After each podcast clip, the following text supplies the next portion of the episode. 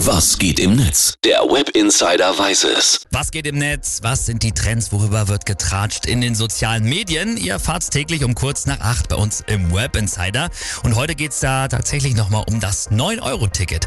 Das hat ja als Abfederung für die gestiegenen Energiekosten für viel Wirbel gesorgt. Vom Sturm auf Sylt über volle Züge, aber auch bis hin zu günstigen Ausflügen war ja wirklich alles dabei. Und seit gestern ist jetzt der letzte Monat für das 9-Euro-Ticket angebrochen. Viele fordern da eine Verlängerung und wir schauen jetzt mal, was die User dazu zu sagen haben.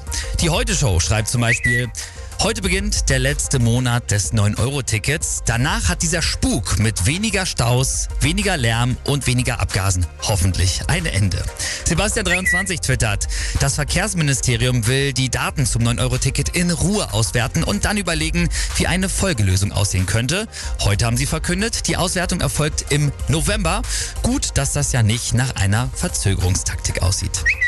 Ingvar Pero schreibt, das zweitbeste am 9-Euro-Ticket war, dass das heilige Tarif- und Verkehrsbündereich deutscher Nation für mindestens drei Monate keine Rolle mehr gespielt hat. Schade, dass man in einem Monat dann wieder einen Fremdenführer braucht, um da durchzusteigen.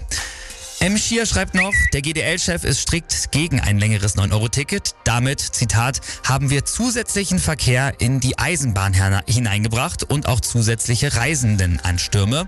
Mensch, echt furchtbar, dass mehr Leute mit der Bahn fahren wollen. Das muss man wirklich dringend abstellen.